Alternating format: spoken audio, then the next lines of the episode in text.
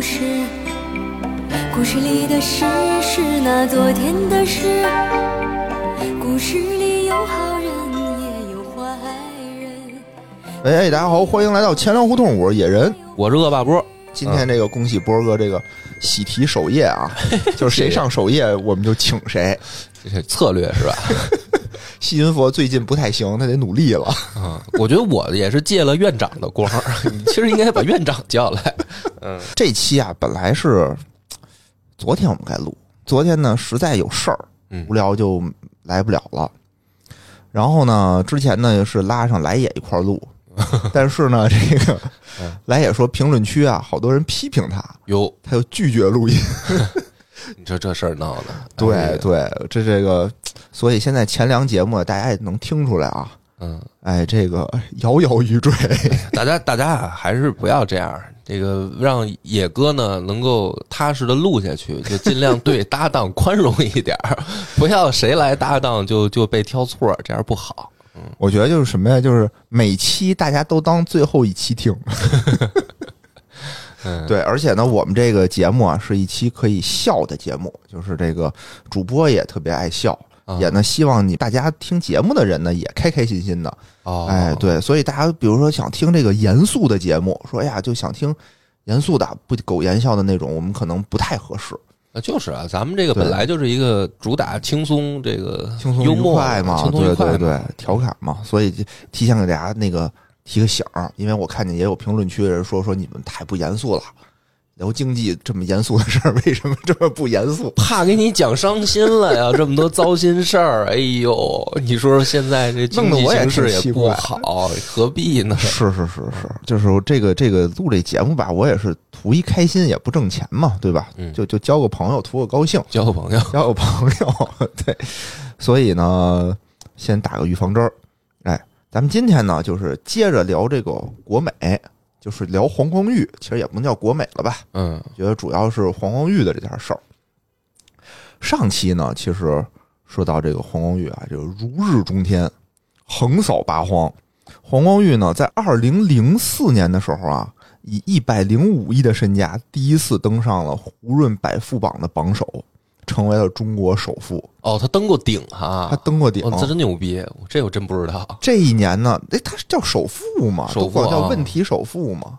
牛逼，啊，你听听啊，这一年呢，他三十六岁，哦我呢，今年已经快三十八了。别别这么比，我跟你讲，别这么比，我别说百这个胡润百富榜的榜首了，我这个小宇宙榜首我也没登过呀。别给自己这么大压力，嗯，你要这么比的话，那得死去， 你知道吗？我这个经常看历史，我有时候也自己劝我自己，什么周瑜这些人 是吧？死得早是吧？不是他死的早，人家就是就是二十多岁就就封官拜相的，哦就好多历史上那种就是年纪轻轻就是一我一人。般都说他们死得早来安慰自己，我不是，那你也不怎么这我安慰不到。安慰不了是吗？我要是能做到他那个水平，娶小死就死乔，了我死就死了。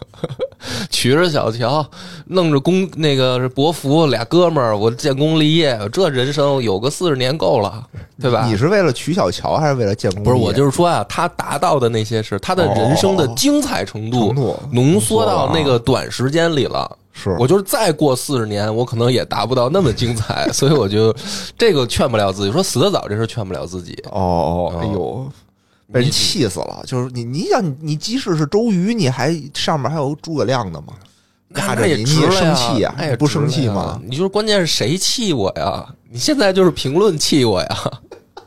你说要是诸葛亮气我，跟一个评论区的人骂我气我，哪个能一样啊？那不一样。 你说我被评论气死了，你觉得这事儿是不是特丢这事儿有人？嗯点丢人，这是不值当的，不值当的，不要生气，不要生气啊！没说完呢啊，嗯没说完呢。他零四年不是这个一百零五亿得榜首了吗？哎，人家零五年蝉联了哦，一百四十亿的身价，蝉联榜首。真牛逼！了不了。而且随后这几年啊，这个黄光裕一直没有离开过前五。他呢，就是在二零零八年十月份的时候，就是在之后零六年、零七年的时候吧，他好像是第三、第四的样子，嗯，但一直没有离开第一梯队。他零八年十月份的时候，重新以四百三十亿的身价王者归来。你就想吧，这几年啊，他从一百零五亿身价哐哐翻了四倍，哦，妈的，这帮有钱人真能赚钱。那他当时就是在这四年当中，其实还是靠这个就是电器市场这块儿是吧？呃，就是开这电种器啊，资本市场啊，哦，他已经就是等于涉及到资本市场，资本市场了对，而且哦这个钱呢，是它是他的身价，嗯也不是他在兜里有多少现金，相当于他哦的股票啊，他的所有公司啊，股权全都算上啊这么多钱。比如说他这个国美电器上市了以后，对吧？股价哐哐往上涨，他的身价也会往上涨，相当于这样。而且呢，他是第一个在这个胡润百富榜里头三次登顶的选手。哦他是首位。之后呢，还有两位啊，一位是王健林，一位是马云。登顶之后都很曲折，听说现在这个万达连影视好像都在往外出售，现金流极其紧张。目前呢，这个呃种子选手啊，就是这个农夫山泉呢叫钟闪闪，他呢现在已经是两次登榜了，能不能三连冠就看今年了哦，啊、就是今年了，对我劝他，我劝他就可以收手了。不是你看得花三次得登榜的人，好像都对啊，给胡润发点花点钱呗， 这事儿就是大哥求你了，别 别别把我列入了。嗯有有有有。之前就是说这个胡润榜又叫杀猪榜嘛，对啊，呃，就是有人愿意掏钱上榜，有人愿意掏钱下榜，嗯就是都有。所以我觉得这个闪闪老兄啊，可以收手了，今年可以送点农夫山泉，捐点儿捐点儿，这天儿这么热，是不是？然后随着这个这个皇宫月身价涨呢，也是因为这个国美啊，它也是蒸蒸日上。根据这个中国连锁经营协会发布的二零零七年中国连锁百强啊，显示，国美电器集团以一千零二十三点五亿元的销售额，一千零二十家的店铺规模再次登居榜首。你想，这是零七年的时候，而且零七年的时候，在这个年底的时候也发布公告说全价收购大众的业务，从此这个零七年年底统一江湖。而且呢，他这个统一江湖就跟那个小说里的那种似的，什么日月神教，日月神教那种，就是他他不仅说我这边统一了啊，我还得对老二、老三进行打压。嗯比如当时老二是谁啊？是苏宁，嗯，就天天他们就在那个网上啊，就冷嘲热讽，就说你不行了，苏宁不行了，苏宁你还不如早点卖给我们呢，你这早晚就得被我打趴下什么的，哦 是吗？对，还有这事儿呢，天天就是 就是那他等于就是等于说垃圾话在网上，呃让记者采访的时候，他呃说这种对垃对圾对话对是对吧？对对，然后就变成那种比如说新闻式的东西没发出错来。哦，对，就比如什么黄光裕预测对吧？苏宁电器多少年之后将不是上人家底下评论啊，那倒也没有，就是还是得有自己的身份嘛，对吧？但是就是他呢，当时不是也是收购了呃永乐嘛？当时是陈晓是做他的总经理，二把手，就两个人就是见天儿的，就是记者发布会上就开始勺的苏宁，嗯然后苏宁就是如坐针毡，如鲠在喉，哦真的如还芒真在有背。用，对，就是你比如老大天天说你对他的股价也有影响嘛， 感觉到了相当于压力。对，感觉到压力。这个张近东啊，确实当时苦不堪言，就是说吧又说不过人家，因为确实那个业绩啊，好像他这数据在那摆着呢嘛，对吧？确实不太好受。黄光裕的辉煌啊，一直持续到二零零八年的年底。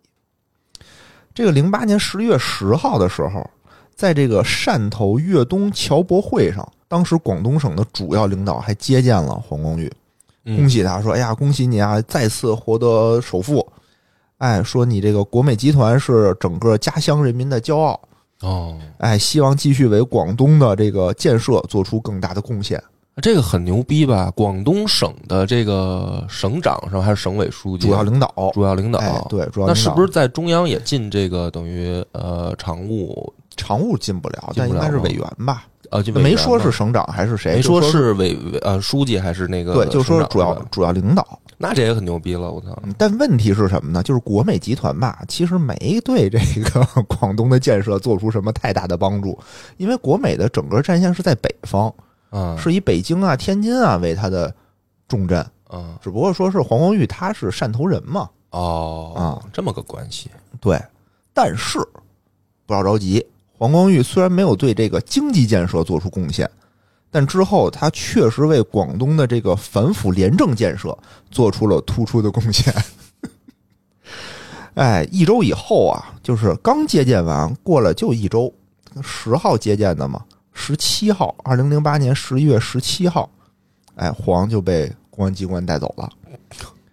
关于这个抓捕黄光裕啊，就是反正网上说什么都有，啊这也挺挺奇幻的嘛，就他这事儿很突然呗，很突然嗯，啊，对吧？你就想，之前一点风什么消息都没有，没有突然就给扣了，据说啊，有一个版本就是说这是中央高层直接下达的命令，哟嗯，规格之高，就是配得上是首富的待遇。哟，对吧？你说抓咱就派出所可能就过来跟我们走一趟就对啊走了，嗯人家首付肯定不行啊，对吧？肯定就是首付不行，说事儿肯定也不一样。你要是派出所过来说是不是在淘宝上买违禁品了什么的，跟我们走一趟，他说他对，而这肯且定不这个是。事儿，而且后面其实就是他是直接被带走的嘛，但是他媳妇儿好像还是辗转了一些，嗯就是还是得到了一些消息，据说嗯想跑才是吗？对，哦 呦，蛰伏了一阵儿，然后才被抓到嗯啊。所以这一期节目，我觉得咱们啊，主要说的就是他犯了什么事儿。咱们今天这期是一期普法的节目，哦，哎，特别有意义啊。你你是不是前面就是假装跟我说那些借口什么的，无聊有事儿，什么媳妇儿不 想录，你是不是铺垫好了，就是想跟我说这些事儿，跟我普法 来了？你这期觉节得目我要出事儿是吧？ 呃，我我翻了一下啊，就是今天这些事儿吧，你应该应该参与不了吧？你应该参与不了，嗯这还是有一定的门槛儿的。嗯，但是我觉得啊，咱们这个钱粮是一个非常高端的节目，对吧？嗯指不定咱们这个听咱们节目里的人，哪天谁就成为首富了呢？哎，对吧？大富大贵之人，对吧？嗯哪儿非洲的娘娘什么的，哪儿的酋长，这这这都保不齐的。听了咱们这期节目以后，哎，对你以后再往上升有帮助。就他犯的这些错误，就不要再犯了，或者是嗯注意一点。说说说说，这很有借鉴意义啊。你听听看看是是，是你能不能你能犯几个看啊？我努着劲儿能不能够着一个？经过了一年多的调查啊，在二零一零年的四月份，黄光裕在北京市二中院开庭审理，被诉了三个罪名：第一是非法经营罪，第二内幕交易罪，第三单位行贿罪。哎，而且呢，就是控辩双方的阵容之豪华啊，也配得上这咱们这个首富的规格。这个控方的主诉检察官是有着全国十大杰出检察官荣誉的，被媒体称为专家型检察官的叫吴春妹，哦也算是顶级的这个检察官了。就是法法律界的这个对，大牛呗。大牛，这个辩护方的领队啊，是有中国第一刑辩之称的田文昌。你看，基本上就是矛与盾的嗯，关系了，对吧？嗯你是全国十十佳，我是中国第一，嗯，这检察官跟这个律师行业的这个双峰是吧，双方的对决哇塞，是不是很精彩，对吧有？点牛逼。非常牛逼。呃，经过一个月的审理呢，在二零一零年五月十八号，哎，黄光裕案一审判决，法院认定黄光裕犯非法经营罪、内部交易罪、单位行贿罪，其中非法经营罪判处有期徒刑八年，没收个人财产两个亿；犯内幕交易罪判处有期徒刑九年，处罚金六个亿；犯单位行贿罪判两年，最后呢，就算是合并执行吧，嗯，一共判了有期徒刑十四年，并处六亿的罚哦金。但是他刚才那个如果分开算，加起来应该是十九年啊。，对对，但为什么？么就是最后是变成十四年呢？不应该累，就是不是简单呃的不不加不是加法算吗？不是简单的加法，不是它这有意思。对，嗯它有一个叫做数罪并罚嘛。啊，数罪并罚有一个原则，嗯，就是说，呃，不能超过所有累加的上限，嗯也不能少于最低限的那个最多的单项罪的下限。哦在这方面，相当于是就是数罪并罚这么一个意思。但是在这个中间加加减减掷骰子抽签儿是吧？抽着就算是吧？具体啊，他应该是就是说，比如说有一个罪里面，比如说犯的事儿跟另一个那个可能是没有关系重叠没的，有就关系，没有关系。这三个罪都是分开就的，分开的，那就应该都给他加上。哎，我还真查了一下啊，嗯但是呢，就是说的比较专业，嗯就是咱们这块儿呢，咱也不是一个法律节目，我也嗯不敢瞎说，嗯，但确实是有数罪并罚的这么一个说法处。处罚原则，处罚原则嗯对，呃，刚才说的是这个有期徒刑十四年嘛，处罚金六亿，然后并没收了两亿的个人财产，哦相当于是金就是钱方面儿一共是八个亿。嗯嗯。但是我觉得他身价都四百多亿了，是吧？当时啊四百多亿是身价，不是现金哈不，是现金，他这罚就必须罚现金吗？比如说对啊啊银行必须马上给我提出来把两人亿，提出来那吧哪个银行这不是挺这不是吃瓜烂儿吗？说大哥，我们这儿要挤 兑了，没有这么多现金怎么办不会哈？那不会，就是他不再是说不嘛是有一个，比如说执行期吗？比如说对对我对多对长时间是交出来就行？对，就说在哪天哪天之前你给我凑够了就行啊，啊。这具体是什么时候，咱也这个我就没细没细究，十四年之内凑齐，凑齐就行吧，是吗反正是对，反正该卖东西卖呗，该卖股票卖呗，对吧？但是他这一出事儿，肯定会影响到股价呀，影响啊，肯定影响。哎，那你就再咱慢慢说吧，一条一条说吧。慢慢说啊，嗯，有刚才说你这三个罪，你觉得哪个你能摸着边儿？我猜猜啊啊，第一个叫非法经营，罪，嗯，非法经营，我想着是不是说这个他这个就是等于这些电器商城，他们这个非法经营，他卖假货。我这瞎猜啊，卖假货了卖假货归三幺五管，对啊，好像也不归这个，不用你。肯定猜不到。可是这你肯定第一猜不个，到我第一非法经营我我不知道，啊你不第知道二个是、这个、内幕交易，内幕交易，内幕交易，我觉得跟股市沾边儿。对对对，这是个沾可边儿能是不是就是呃，就是等于就哄抬这个股价的时候，哎然后低买高卖这这些事儿嗯，差不多吧。啊、这你也做不到吧？这我那没戏，这我肯定没戏。不是我说这个，我就是我猜的，它是大概是什么，跟我肯定都我都做 不到。单位行贿罪，单位行贿我能猜到，那就是这个联络给平台，你给啊播客平台的有关领导送礼。就是给领导送钱呗，对行贿呗。嗯嗯嗯，嗯，后两个我大概能能够有一个模糊的轮廓。那先从这个非法经营说说，非法经营是是怎么个就犯罪了呢？哎，咱们先说说什么叫非法经营罪，啊对吧？这个罪名啊，还是挺广泛的。它是指啊，行为人实施以下非法经营活动，扰乱市场秩序，情节严重的行为。嗯第一呢，是未经许可经营法律、行政法规规定的专营专卖物品，或者是其他限制买卖的物品，那他就这是个不让你卖的，你不能卖。国美电器卖什么不让卖哎的这了？跟国美电器没跟关国系美，没关系啊，一点关系都没有嗯。第二呢是买卖进出口证、许可证、进出口原产地证明等其他这个审批文件等等的。嗯，嗯第三呢是未经国家有关部门批准非法经营证券、期货、保险业务，非法从事非法资金支付结算业务，哦，就是你自己不能说我这儿来证券我就卖，这不成。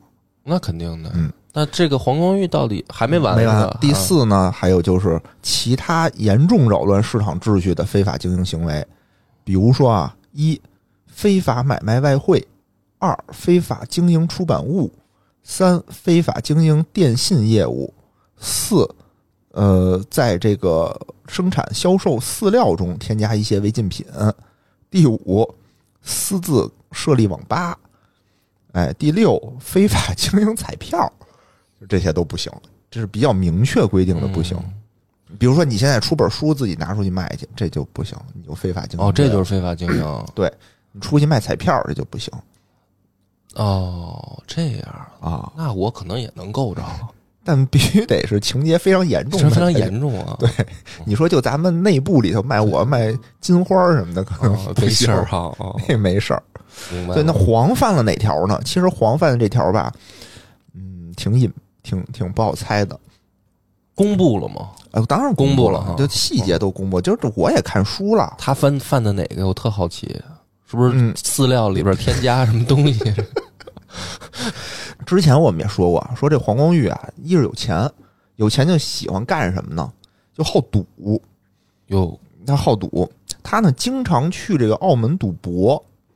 但黄呢，这个手艺啊，就是就是，对吧？做买卖还行，嗯但是这个赌博这个就不太行了，手气不太好，嗯，经常输。输了多少呢？他输了大概有十亿人民币。哟，不少。所以我劝大家啊，嗯，就是除就不要就远离赌博，真是远离赌博，不要老看着我眼睛说这么真诚 的话。真远离赌博。你黄这么有钱，对吧？嗯你说光有钱有用吗？就输了十个亿，所以他犯的这个罪叫做非法买卖外汇罪。非法买卖你想他去哪儿读啊外汇？哦他去哪儿啊赌？澳门他，去澳门赌，对吧？哦你你是不能拿人民币结算，哦他是拿港币结算的。所以他的这个金额太大了。其就是他呀，从二零零六年到二零零八年两年内，动用了大约人民币十亿元，通过地下钱庄换汇，并在香港接收港币。这我懂，嗯，这我给大家可以稍微讲一下，嗯就是澳门啊，嗯它有这个就是带钱的限制，嗯就是你不是说，比如说我拿一个亿人民币我能够过关的，嗯不行，它是有限制的，就是好像是多少呃一百万还是多少，我忘了具体的数了啊。有朋友知道可以那个在评论区这个告诉一下大家，嗯，就是说你去赌它是有一个携带现金的数量限制的，明白，但是说这些大老板他去澳门啊，这点钱不够。对呀、你这点钱玩什么劲啊？人家这么有钱，人家上桌这个不得豪掷千金？啊因为这个赌博是这样，你比如说，咱打一特简单的比方，比如说我啊，嗯身家一万， 假就如说、别啊、身家，你这一万不配 这身样，我家这身个家字十万吧，啊这我这我确实有。呃啊，十万，恶霸波身家十万，嗯，每一局的赌资，啊假如说是一毛， 那我肯定就没有感觉，没有我感觉干嘛来了，对吧？对嗯对对是不是？所以，我比如说我身家十万，我怎么着我才能叫有感觉，就像过山车一样的那个心情呢？嗯，我赌，我每一局我肯定得赌个，比如说五千，哎呦，这那不小了。对吧？就是不说少我身家十，我一共手里边就十万块钱，哎我每一局玩五千的，我可能就肝儿颤、心跳是那是感觉了。你要是每局一毛钱，那他妈有什么劲啊？我干点别的去呗。所以他这种老板啊，他身家他他钱多嘛，嗯，他然后入境的时候带的钱又有限，所以澳门呢就有一种人就叫叠马仔，哎，对，这种叠马仔呢就是说说老板，哎，您呢来这儿玩儿，你不用带钱，嗯你不用带钱，我们呢给你提供这个现金，哎去给你换成这个筹码，嗯然后呢你在我这儿记账，嗯你记完账了以后呢，就是你在这儿玩儿，比如说你是输这个一千万啊还是五千万还是多少，嗯，你借多少呢？你我们就得查你身家嘛，你到底背后有多少资产？完了，我们查清楚了，哎，比如说您确实值这么多钱，嗯，你就在这儿借，我比如说给你五千万还是一个亿的这个，就是等于贷款的或叫借钱的额度，额度，你就随便玩儿。嗯玩了以后呢，你不管是赢了输了啊，你回去你再跟我结算，没错，就是在这儿这个钱，你用的所有钱都是我这个等于就是叫叫什么钱庄或者说这个叫什么借钱公司吧，这叠马仔他来提供。嗯那这帮人挣什么钱呢？就是说白了，嗯、如果这个老板呃输了，嗯老板输的钱，这个铁马仔他们跟赌场之间是有链儿链儿的。嗯比如说，老板输了一个亿，这里面有多少就进这个结账公司了？嗯，就是因为这是我带来的客户，这老板是我拉来的，对明白吧？，给我回扣得，啊，如果赢了，嗯赢了以后，他是跟这个老板吃这个收成。比如这老板说，我花了玩在这玩一个亿啊，我挣了一千万，嗯这一千万里边，因为你用的是我的钱啊，我等于我这公司给你的提供的钱玩的嘛。你比如说你挣了一千万，那里边你再给我多少，嗯就等于这个叠马仔吧，他们输赢他都挣钱，他的最他就是要把老板拉来玩儿，哦，经营风险就怕老板不还他钱，哎，就是老板不还都没事儿，老板背后他不是等于他那个有自己的产业嘛，嗯嗯嗯我就找你要账了就，嗯而且他们这个要账不是说像大家看那种说黑社会上门泼 油漆，人家就是走法律程序，哦，就对，打官司说你欠我多少钱你得还我，他们这么弄，是，所以他输赢这帮人都不亏。那但是这个呢就犯法了是吧？就刚才等于黄光裕犯的是这个法，就是大量的去等于人家那儿用人民币就是等于记账，然后哎，你看这个买这个这个其实是一个挺奇怪的事儿，嗯就是黄光裕这个案子吧，网上说什么都有。说实话啊，嗯就有有一种声音啊，就是说他其实你说判这么多年吧，嗯跟他犯的这些事儿关系不是很大，哦就是后面还有别的事儿嘿啊、嗯但是就不说了。嗯。嗯，就因这为是明面上的事儿。明面上的事儿。然后因为这个这个，首先第一条，这个非法经营罪就有很多值得商榷的点啊，我们一点儿一点儿跟大家说。首先一个问题就是这个钱啊，算不算黄光裕非法买卖外汇？因为黄这个钱，它不是说我欠了你港币，我自己偷摸找人换完港币，我再给你，他他不是这么干的。嗯相当于你是赌场，赌场跟他说说你欠多少钱没事儿，我指定你一个内地的账户，你到时候把人民币按照汇率啊算好了，把人民币给我打到那账户上去，咱俩就算清了。嗯哎，然后以后再怎么换港币，那是我的事儿，跟你没关系了，嗯，对吧？那你说这事儿算黄光裕他非法买卖外汇吗？他没买卖外汇啊，卖买买卖外汇是那个赌场，对吧？是地下钱庄干的事儿，跟他没关系啊。但是你要这么说的话，好像也对哈，行业对对吧？啊，但是呢，法院就根据《中华人民共和国外汇管理条例》和全国人大常委会关于惩治骗购外汇、逃汇和非法买卖外汇犯罪的决定中的条款，给黄判了变相非法买卖外汇，判了八年，罚了两个亿。哦啊，这个事儿其实就有值得商榷啊。咱虽然不是一个法律节目，但是嗯也查了一些资料，嗯他这算变相。法院就变说相你这算变相，哎，虽然你没有亲亲自过手，但是数额非常的大了。嗯，怎么说呢？就是他的辩护词里头也是这个意思，嗯就是说黄应该没经手这个钱，嗯他不应该算。问题是这个，刚才我们说这个田田大壮师嘛，嗯田家壮士第一刑辩啊，他难道不知道有这个变相非法买卖外汇这么一个罪吗？他肯定是知道的。嗯他为什么还要用这个点来打呢？这个官司呢？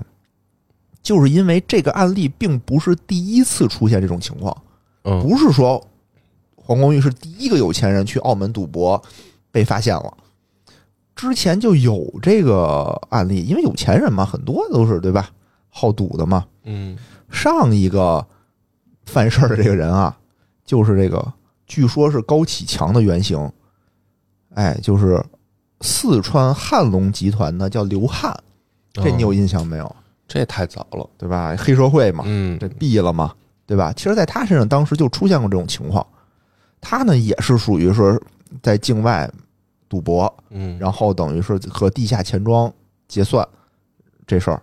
这事儿当时一审呢也是给他判了非法经营罪，但是二审的时候呢就给他驳回了，就是这一条罪判无罪哦，啊，其实是有先案例的嘛，但是咱们不是不是按立法吗？你不是案例法，但是你同案同判呀，哦应该是对吧？哦，有借鉴意义，有借鉴意义啊，嗯嗯，那你说是不是因为比如刘汉那边的罪过太多了，反正都是弊，你再给他判什么也无所谓了？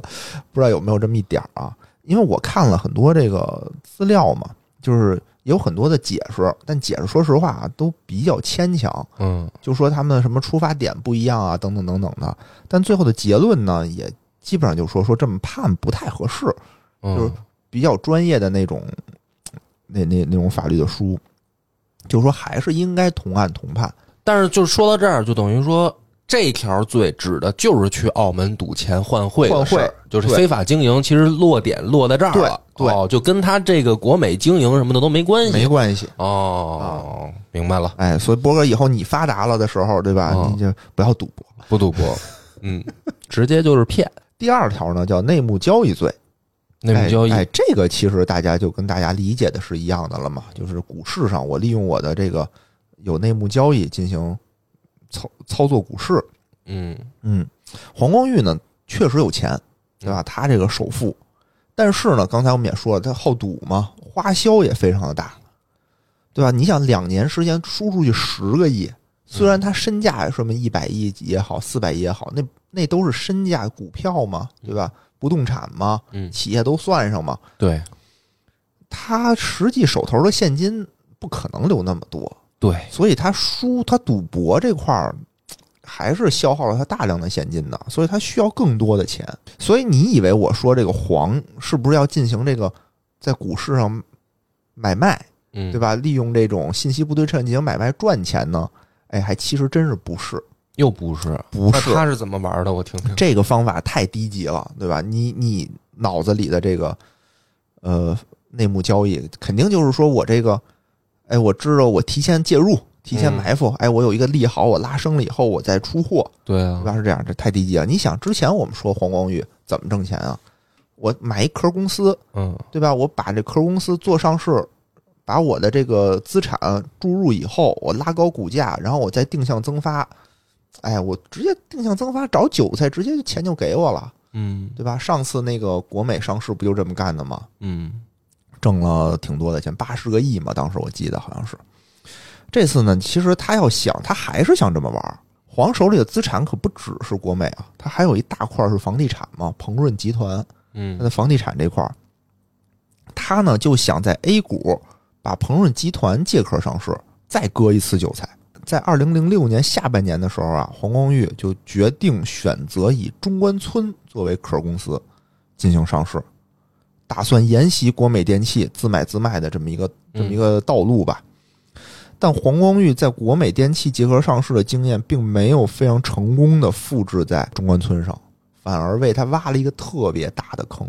嗯，可见我们这个大 A 股之险恶啊！这这这回差哪儿了？主要是你听听啊，中关村嗯你知道吧？挺有名的一个，嗯现在也是一房地产公司。嗯嗯，为什么是中关村呢？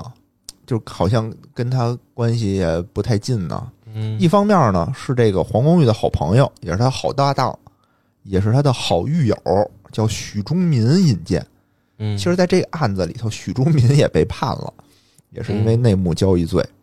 这哥们儿呢，许忠民是谁呢？是中国唱片和影视制作领域的一个大佬。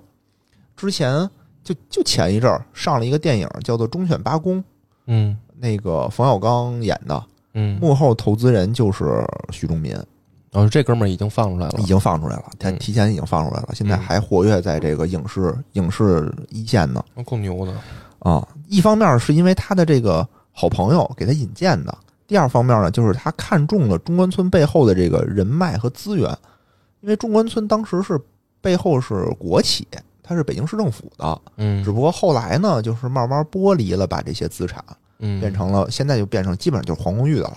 这个里头呢，当时这个壳里头啊，背后有一颗特别特别大的雷。就为什么他说他要借壳上市呢？一般壳这个东西就是说我这公司不挣钱，嗯对吧？那你说这个中关村，我们一听好像中北京对吧，有非常大，跟金融街嗯当差不多的，当年就是如雷贯耳，如雷贯耳的一个名字嘛。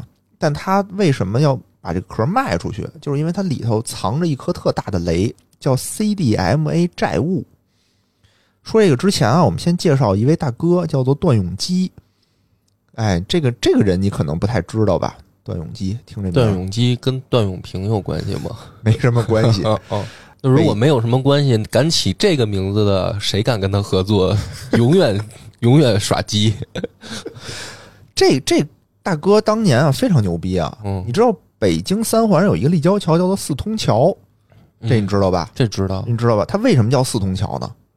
不知道为什么呀？是因为当时这个桥就是说我拍卖 嗯这个命名权我拍卖出去了，和四通桥对应的叫联想桥，哦，对吧？？这都是第一批我拍卖出去的桥，哦、桥的名字，因为有一个公司叫做四通公司哎，呦，那这公司可真是花亏钱了。 联想那个都能直接想起来，但是四通那个完因为它全公司没了，因为哦当时想命名三环这个桥的时候是联想和四通拍卖，他们嗯两个人打价格战，最后是四通赢了。嗯联想当时是气不过嘛，嗯后来是后来修的四环，说那我怎么着我也要把那个桥命名为联想桥。哦嗯，那就哇，那明白了，四通当年这么牛逼，非常能够牛把逼联想那个就和竞价给打下和去和联想平起平坐吧，在中关哦村就是老大老二的位置啊！这四通公司是段永基的，是段永基的。哎他呦，在一九九九年的时候呢，这个段永基啊被北京市政府钦点出任中关村的总经理。哦，你就想他能被北京市政府钦点，说明这个中关村背后的背景还是挺强的。那啊就是手眼通天、政商两界这个呼风唤雨的人物嘛，哎是感觉就。是，所以这个段永基到了中关村之后啊，我就刚去才我刚才失敬了，不好意思，对不起，段大哥，对不没起事，。大哥现在已段经总退隐江湖了。哦，退隐江湖了退，隐江那湖我就万一退隐，那退隐的一只手也捏死我了。大哥，对不起，刚才是我是小弟不懂事啊。我们我们只能调侃蔡永基。调侃谁都 不行，调侃谁都不行。刚才是我们为了节目效果，啊，就是他这个到了中关村以后啊，就确定了四条发展路径。哎，一个是科技地产，一个是生物制药，一个是信息科技。哎，三条说错了，三条，哦这三条发展路径。哦然后其中有一条呢，就叫信息科技嘛，对吧？嗯我在中关村嘛，中关村我不能光靠地产，我要科技地产，对吧？我要自己要干科技。嗯，当时零一年，你还记不记得什么事儿最火呀、零一年啊？你可能不记 得、啊哎。呦，我真当记时不住。正值我国这个通信信号升级，就是说段永平就开始说我们就是要打通信，通信肯定是未来的未来的发展方向。嗯，他就在广东啊拿到了这个 CDMA 项目的许可证，就开始大建什么信号塔呀、就开始干了。啊，结果后来呢，就是我国这个政策呢，就是说咱们别多点开花，咱们要利用咱们这个中国特色社会主义经济的市场经济的这么一个特点，哎，我们就是要集中力量办大事儿。所以就是说说这 CDMA 啊，就停止就是你这种小作坊的人干，全部归拢。正在干着，段永平正在干的时候，不是段永平，呃，段永基段永基，哦呃段永基正在干的时候，这国务院啊就下达命令说，在建的 CDMA 项目必须交给中国联通进行建设。哦，就你别干了那。那联通得花钱买过来吧？嗯，是不是对，但是呢，这个嗯方法就是先移交后结账，哦，就是说项目你赶紧停，交给嗯 CDMA，交给中国联通干，嗯钱的事儿你们俩慢慢再商量。嗯问题就在这儿啊！哎，现在就是段永基说说我们这个项目啊，已经投资了三十三亿了。嗯，哎，你中国联通掏钱吧您，老太太掏钱吧。嗯，中国联通说不可能，不可能说 对，说我我打眼一看你这项目就不值三十三个顶亿，多三个亿。哎，我就顶多给你十六个亿，你还要不要？哦哎，，反正项目都给我了，对吧？嗯？因为这是国家硬性的硬性要有规定的，对，你不可能不给。哎，有嗯有意见找领导， 对，这但时是候钱上等于这事儿两个两方就无法达就无法成达成一一致了。了。对，而且嗯你也没法说说，你说你这三十三个亿就完全全都用在这项目上了吗？嗯不好说，对吧？就是打一个问号嘛，相当于是。但是你说这个时候段永基再通天，你通的是市政府，人家是国务院下达的，你这也没办法，对吧？而且这三十三个亿啊，还不是说我中关村自己掏的，嗯是向广发银行借的。嗯哟，这里还有广发的事儿。哎，对，后来广发银行呢，将不良资产打包出售给了广东粤财投资有限公司。嗯，这个广东粤财是谁呢？反正这个这个网站，你打开这家公司的网站啊，上来的大字儿就是深入学习贯彻党的二十大精神，你又不敢猜了，我都不猜了。咱们这块儿先划过去吧也。哎就他就是就广是发这条线咱们先不讲， 先讲段永基。他嗯没这有个啊。现在就是说，那这个雷到底怎么算啊？这笔钱对吧？不是十六亿吗？没有十三十三亿啊，那边就给十六亿，对呀、啊给十六亿呗，那就十六亿就要是我就十六亿就十六亿呗，那还别怎么着逗啊了。那那那边我是跟银行借的三十三亿，我怎么还啊？你给我十六亿，我还不上银行的贷款啊。跟银行说找领导 啊，领导现在就这么大一雷，相当于是说段永基说这事儿我摆不平了，我嗯他就开始想抽身想走了，嗯找人接盘嘛，嗯，找的谁呢？就找的我们这个大冤种黄光裕。那他就是他想把四通呃不是他想把中关村卖给黄光裕黄，光裕对但是这里面呢有一大有一个三十三亿的欠款的窟窿，大雷对，然后他呢是说没事儿，这事儿我帮你搞定，你嗯别担心，我帮你搞定。但即使他最后他都退休了，这事儿他也没搞定，最后还是黄光裕自己搞定的，那黄叔当时是咋想的呢？就着急嘛，着着急我要上市啊，黄叔一想说，我这只要一捅咕上市了，这三十三亿不叫事儿。哎，有可能就是我随便套一套，是不是这钱我啊多就少能回来了回来了吧？那他现在这个公司里，他怎么想？的咱不清楚，因为当时段永基拍着胸脯保证嗯，说：“我这肯事儿定给你解决了。我肯定给你解决了，这事儿咱哥们儿不能干这没屁眼儿的事儿哦，啊。”但黄是不是不太清楚了？嗯，反正最后段永基全身而退，许忠民跟黄光裕锒铛入狱，就是这么一个下场。震惊啊！哎这呦个段永基真是挺鸡的。关键是那个许老板许许忠玉是吧？许忠民哦他是就不他不就是一介绍人吗？不是，他是他在这个整个内幕交易里头，他还参与了。哦，他也扔钱那个对他其花实钱了他是中关村的董事长哦啊，他是董事长，他怎么能走呢？肯定有他的事儿啊。我们说说啊，说说这个黄具体分几次进行的内幕交易，分别挣了多少钱？好吧，嗯，很诡异这件事儿，特别逗。对啊，这件事儿我听到这儿，我感觉他没挣着钱的呀，没挣钱呢，没内部交易嘛，啊，你听他先内部讲交易讲挣没挣？钱啊？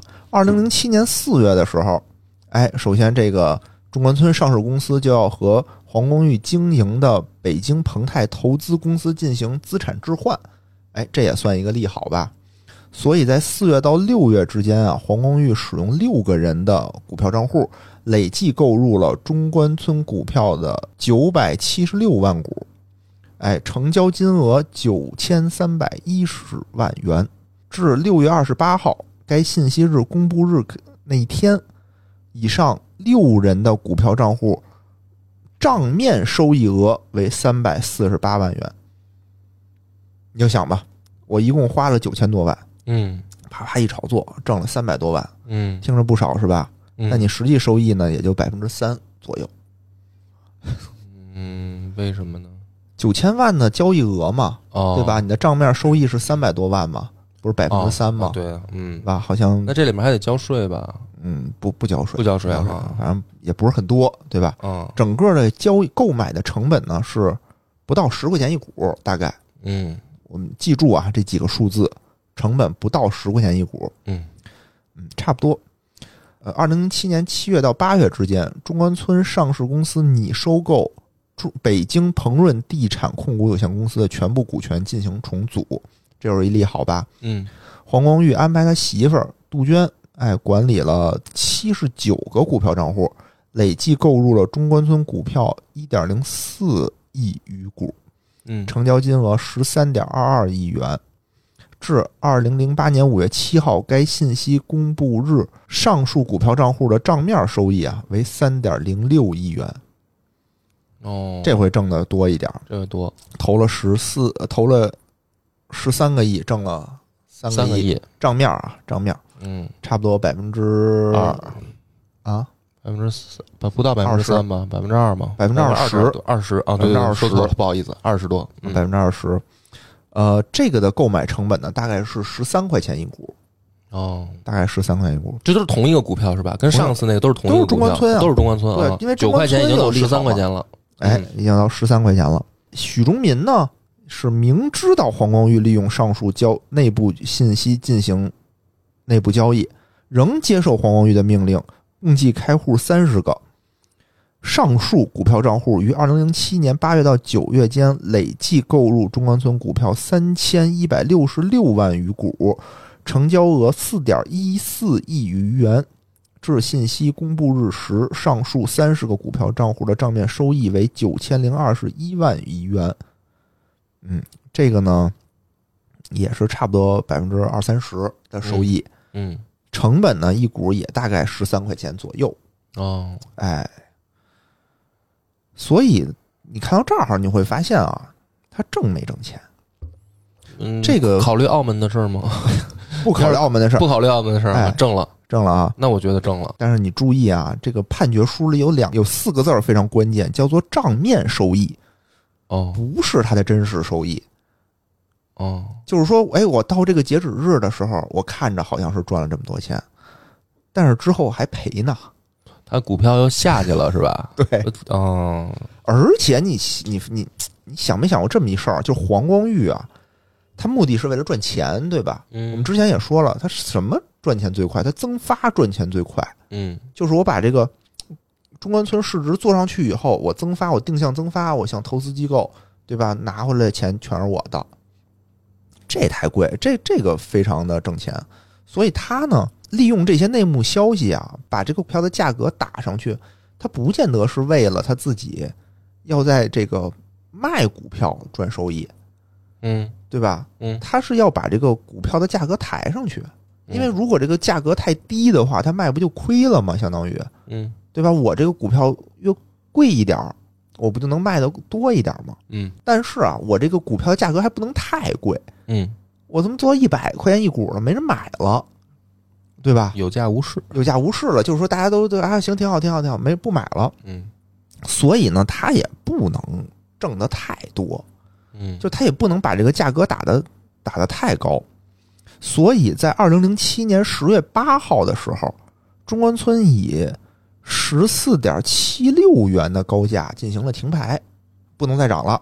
嗯哎，再涨就就卖不出去了，锁定整个这个重组的成本。你看啊，是十月八号，但是 A 股是在二零零七年的十月十六号达到了最高点的六千一百二十四点零四点，之后就一路狂飙，一路走下坡 路。哦耶，就是说，它这个停牌的点非常的微妙，嗯，正好停在了顶上。顶上，啊。一方面呢，就是这个 A 股市场当时确实不行了，就开始哐哐走下坡路，这嗯走的就快啊，对吧？一直跌到了一千多点。嗯另一方面呢，也是韭菜就变精了。他二零零八年五月七号的时候啊，这个中关村终于复盘了，公布了一百八十亿元的地产注资计划，也就是中关村呢要向控股股东彭泰投资以十四点六七元每股的价格非公开发行十二点二七亿股，用于收购鹏润地产。我翻译翻译这句话什么意思啊？嗯就中关村说 OK，我现在要复盘，我要干什么呢？我要收购鹏润地产，但是我没钱，我就要定向增发。我定向增发向谁定向增发呢？向鹏泰投资，鹏泰投资也是黄光裕的，嗯但是不是说红鹏泰投资掏钱啊？是鹏泰投资，我再去外面再拉投资人一嗯块儿掏这笔钱，对吧？但问题就在于没人买啊，大家都觉得你这个价格太高了，所以这个这次重组就失败了嗯啊。二零零八年五月八号开始，对吧？它不是复盘嘛？复盘涨到了十七块八的最高价，用了一个月的时间，到六月二十号的时候就跌到了六块五毛四，十七块哦嗯十八、七块丢到六块五，对，哎一个呦，多月的时间，而且当年的十一月份啊，又过了几个月，跌到了两块四毛八。哦哇塞，那个时候大家就普遍的就是因为你买涨不买跌嘛，嗯你要说你的股票哐哐天天涨，大家都买，对吧？明显看市场不好，嗯而且你这明显是你这价格是从前几年几块钱涨上来的，你嗯你干什么了？你现在你就十四块钱，对吧？大家就觉得不值，所嗯以就没人买。重组失败，大家肯定是一利空嘛。嗯，就是加剧了我这个抛售，对，哐哐就跌。现在啊，现在好像是，即使算上复权，现在的中关村的价格也就才七块多钱。到了今天，二零零二零二三年这一天，那你说刚才我们说的这个黄建仓的这个成本啊，十块、十三块，对吧？那他妥妥的赔了嘛。嗯呃，这个事实就告诉咱们啊，这个黄首富，对吧？掌握着绝对的内部消息，哎，自己坐庄也没赚着钱，哦可见 A 股他妈有多难，是，太凶险了，太凶险了太呀！太残暴了，而且辩护词里呢就说啊，特逗，说黄不是以盈利为目的，为什么呢？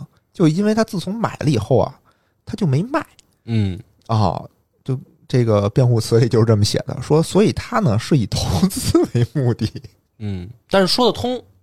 您别说，他说这个话，他说得通，他确实事实来讲，他就没卖嘛。他就没买。嗯但是内部交易罪并不是以是否产生利益为根本，嗯，是否干扰股市的正常运营为根本。对，是就是你是不是打破了你交易的公平性，嗯，这是第一准则。对，你利用了你的这个信息差，你买卖，这这对就是不太行的。嗯嗯，就是说他这个内幕交易的目的到底是什么呢？是说为了抬股价吗？还是为了挣钱啊？其实网上这个众说纷纭，哎，咱们这个也不瞎分析了，咱们就嗯自己琢磨吧，嗯不方便透露。嗯，关了麦，我再跟波哥 说。好，嗯，第三条呢，就是单位行贿罪。这个行贿罪呢，是指谋取不正当利益，给予国家工作人员、集体经济组织工作人员或者其他从事公务的人员以财务的行为构成的犯罪。我们看看判决书里的这个行贿对象都是谁啊？第一就是之前我们节目里提到过的公安部经济犯罪调查局副局长兼北京直属总队总队长向怀珠，这是第一个。公安部的对，副局长，副局长。这官儿不小了吧？哦，嗯，不小了吧？这算是他行贿的最高级别了吗？这是判决书里行贿的最高级别哦，啊。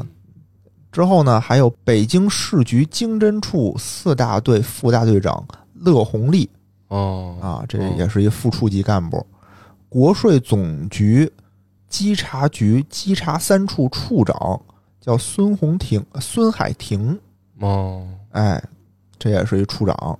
还有呢，就是国税稽查局的检察科的科长梁从林，还有这个稽查科的科员儿叫做林伟，哦，我听五懂个人了，都是沾钱的部门儿，税务的嘛，嗯对吧？都是经济的、税都是务经的济钱这方面的。方面的。那他这也够牛逼的，他就是敢把这些人腐化了，这这个只是在判决书里写了的对象，哦，哦，哦还有一些我们待会儿说啊。就这嗯五个人就，哎呀，怎么说呢？很唏嘘，很有意思。嗯他们分别受贿了多少钱呢？第一个就是副局长啊，向怀珠，一共是一百零六万。哎，他这怎么还有整有零啊？是吧？对呀、怎么还多出六怎么万？还有六万的事儿啊？不会是欠人家吧？先说他犯什么事儿了。嗯在这个鹏润家园，当时有过这个骗贷案，当时这个向怀向怀珠帮忙摆平的。嗯，然后呢，这个黄光裕呢就给了他，也不叫给，就是他后来呢他自己就是去什么大中电器啊、国美电器去转去，哎，被人认出来了，还是说他给人打一电话，说我来你们这儿看看，对吧？那这黄得懂事儿啊，说今儿你买的所有东西全是算我送你的，嗯不用交钱嗯，啊。他买了一百零六万的，哦他就买了六 买了六万，哦，买了六万的，吓我一跳，零六万，他妈得买什么呀？哦，买哦六万嗯这块六钱万呢是。这么来的，对，就是说买电器，我就就就你不用掏钱了，我送你送你的六万块钱的电器。这都能给查出来，哎呦，这也挺牛逼的，我觉得，这就是不黄算光裕什么那边记着账的时候，其实这样呢，对，啊然后一百万呢是怎么来？一百万是黄光裕说说，哎呦，哥们儿，现在做做庄，那个嗯中关村一定能涨，嗯说 我借你一百万，你先拿着炒去，嗯哎，挣了钱算你的，你到时候再把一百万还我哦，啊，有点这个投资体验金这种感觉。哦，这么着、啊，但是这一百万嗯也，算，这一百万啥也没干嘛，就相当于就是就炒股了嘛，哦、对吧？那这个这个他真炒了吗？他真拿这真一炒百了万炒，真挣了真挣了真炒了。对对对，挣挣着钱了，哦，他是挣着钱的，但也没卖嘛，相当于就被逮了，相当于哦嗯，懂了。啊。然后第二个呢，就是乐利乐红利嘛，副大队长一百五十万，为什么他这么贵啊？为什么他这么多呀？对吧？他是金额最大的，因为哥们儿胆儿大嗯，啊，就是只有他一个人啊，就其他人都是半推半就，就是哎，我这儿有张卡，塞你兜里哎，了别。别别别别啊，不要不要不要不要不要，别来这个，别来这个，啊！只有他就是自己找的黄光裕说这点钱不够，哟，最开始好像给了他三十万还是五十万，他说不行，不开心，不成。嗯然后黄的没辙，就说哎呀，那我再给你再拿一百万，哎，嗯你帮我也打点打点，你帮我就是那么多同事呢，对吧？你帮我也打点打点，就这么说嘛。嗯其实大哥也没打点，这一百五十万啊，全都买了理财产品。嗯，有点意思，这帮人。啊，就是就是撑死胆儿大的嘛，我感觉。嗯啊，还有这个国税总局稽查局稽查三处，呃，孙海婷，他是一百万，这位大哥呀胆儿更小，就拿了一百万呢，觉得嘖怎么着都不敢花，嗯，所以他呢就把这个银行卡剪了冲厕所了，哟，就这钱都没到自己嗯这个账上，嗯，但是也算你受贿了。哦说这个判决书说还有这个在这个处置现场进行指认， 我当时想怎么指认就指着马桶，说嗯我就是从这儿冲下去的，找着了吗？那那怎么可能找着呢？那这个就不应该算啊，我觉得。怎么不算、啊他呀？没有，你他说你把这拿钱了取出来，然后存到自己账户你啊你，没退就算呀我没退就算。啊哦，反正这也怕了。那这哥们儿也有点意思，既然他都下定决心不用了，他干嘛就还收呢？他就不收了，不就完了吗？不收，不知道他当时想什么呢，不知道怎么想，是不是大家都收了？大家对吧都收了，我得给人面子，对。那你说我退了，其他人退不退啊？就我高风亮节，有这种这种，而且这不这不是说我单独过来给你的，就是他们饭局上一次饭局上，嗯对吧？每人外套里搁了几张卡哦，啊，对吧？这心知样肚明嘛，就是应该都退，都应该退。咱们对这呀、儿我觉得对吧他，我觉得这个人有点意思，他就是说他确定了，说我一一点这钱都不花，我不觉得沾，当时可能这个嗯哦环境不太好吧？干嘛要嗯捡了冲厕所呢？胆儿小啊，就跟那个谁似的嘛。当时那个《人民的名义》里头，把钱都摞成墙，我一分钱都不敢花。他是不是怕？就说我我我觉得退给人家，人家觉得说我嫌少，就跟上一个哥们儿似的，说就是跟第二 第二次吃饭兜兜里多了更 多卡，所以干脆就我觉得对吧不知道？这种大佬心情我也大佬对吧？那不知道我我觉得就是怎么想的对方是谁啊？对方是首富，哦，是不是还是得给面子？那我这直接退给你，是不是不给大佬面子，我也不合适啊？嗯有没有这这种意思心理？但这样做非常不好，我觉得嗯，这非常不不不好不好不非好，嗯常不好。啊，然后呢，后面的就是一个科长一科员嘛，也都是买了理财，嗯，买了基金，哦基本上啊就没花，大家 就都没吃喝玩乐，对都一分都钱又投回市又场，投回市场了。哦，真是搞金融口的都是都很有头脑有的时候觉得这大冤种嘛，哦对吧？就那个你说，你说人家那个索贿的，你说我拿了这个钱，我去花天酒地去，哦，也什么我觉得包还能说得托通。啊二奶什么买买名牌儿，对啊什么就是这就花了，好歹自己享受然后了。享受了呀，啊这帮人都是能够延迟享受的，都是有延迟等待能力的。都买理财，我操！嗯，哎呦真行，真行，都吃利息，都想财富自由。嗯，真行都，嗯，可以。对，这几个呢，就是属于判决书里头的写的，还有一些呢，就是判决书里没写，嗯，媒体猜测的，或者是在别的判决书里写的。哦，这些人呢，也确实是犯事儿了，但说是不是跟黄光裕有关，嗯，就不一定咋次事。哦，嗯但有两个是比较实锤的，嗯，哎，一个呢就是这个商务部法条司正司级的巡视员叫郭京义，嗯，他是在他的判决书里写的，是在这个国美电器公司股权变更反垄断审查上提供了帮助。哦，哎，总共收购收受了两次，呃，贿赂大概一百一十万元。哦，一百一，第二个呢，就是公安部部长助理郑少东。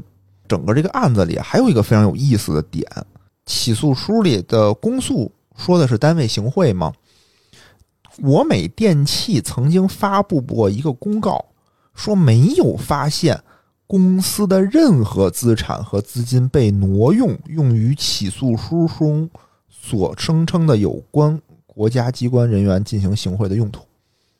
那就是说他这个钱就是黄光裕个人的钱，是不是黄光裕个人的钱不不重要，重要的是国美电器现在要跟黄光裕进行切割了。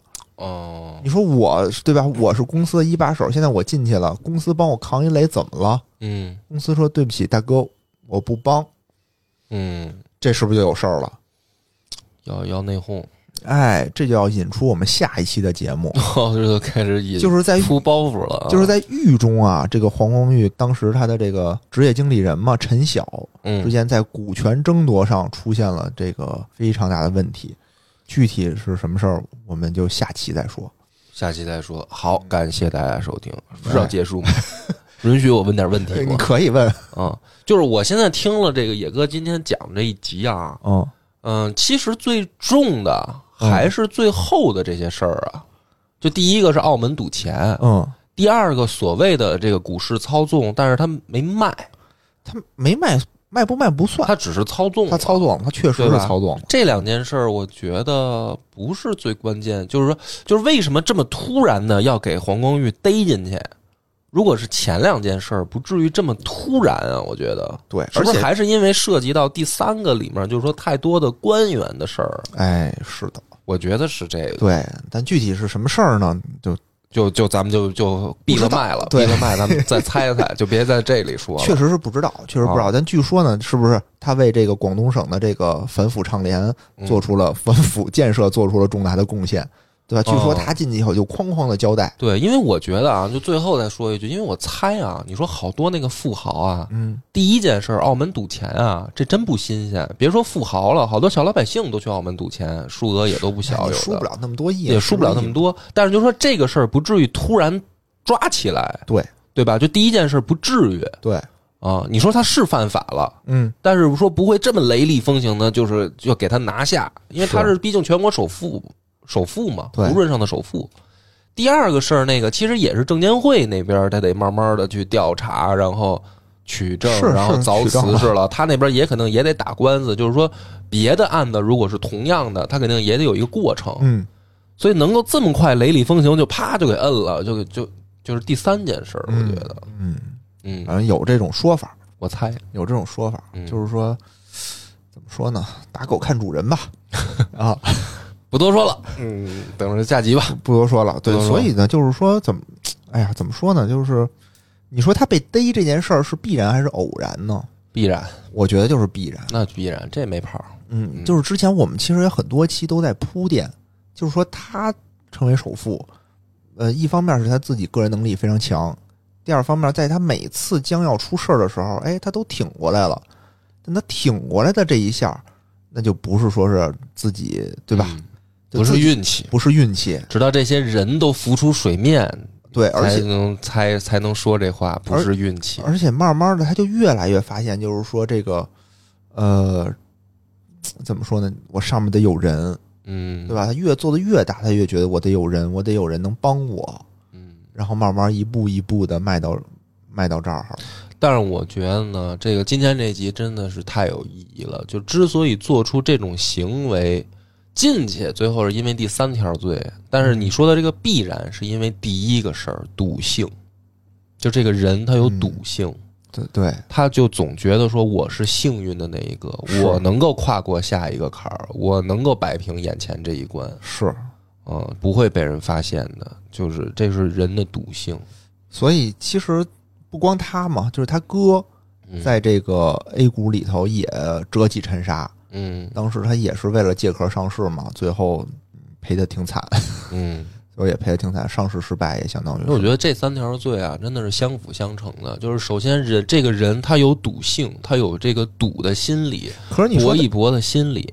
想上桌，想上桌呢，有几次差点逼的就是山穷水尽，哎但是、但是呢，通过作弊过去了，对，所以呢，他就说我怎么能够在赌桌上增高我的赢率呢？我就要更多的作弊。对，他这个作弊就是行贿的手段，没错，对吧？然后包括操纵股市，这就是作弊。但是最根本的是，他想上桌，他想赌，对。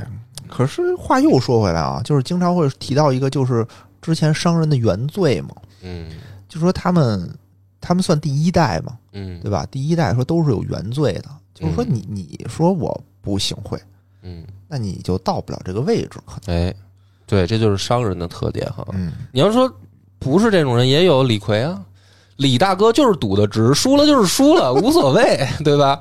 他就不会走到那条那 不就走杀哦经人济那条他路就走杀人那条路上去 就了。刑事案件那条路了，对吧 对，所以还是不要赌博了。嗯，有的时候之前我就玩那个蜘蛛纸牌嘛，玩嗯，蜘蛛纸牌就是你当最后一步你说我走不通了那一步，你你说往前倒一步行不行？有的时候你往前倒一步已经不行了，嗯，你可得倒倒倒倒倒很多步，哦得重新布局、重新弄才可以。那你说黄光裕这个也是他被逮了这一下，要往前倒多少步啊呢？哎呀，真是然后你这么一到那说，都有点吓人了。真的是人生啊，行差踏错一步，可能后面就是万劫不复哈。对，都是埋的一个雷。我看似过去，因为他那个骗贷案是九十年代发生的，嗯嗯、九十年代末吧，应该是发生的那么一个案。他是二零零八年十年以后了，嗯，这件事儿是东窗事发。是，太吓人了。嗯，好好，那咱们今天就到这儿，拜拜感谢大家收听，拜拜。故事里故事里有多少非非是是？故事里的事，说是就是，不是也是。故事里的事，说不是就不是。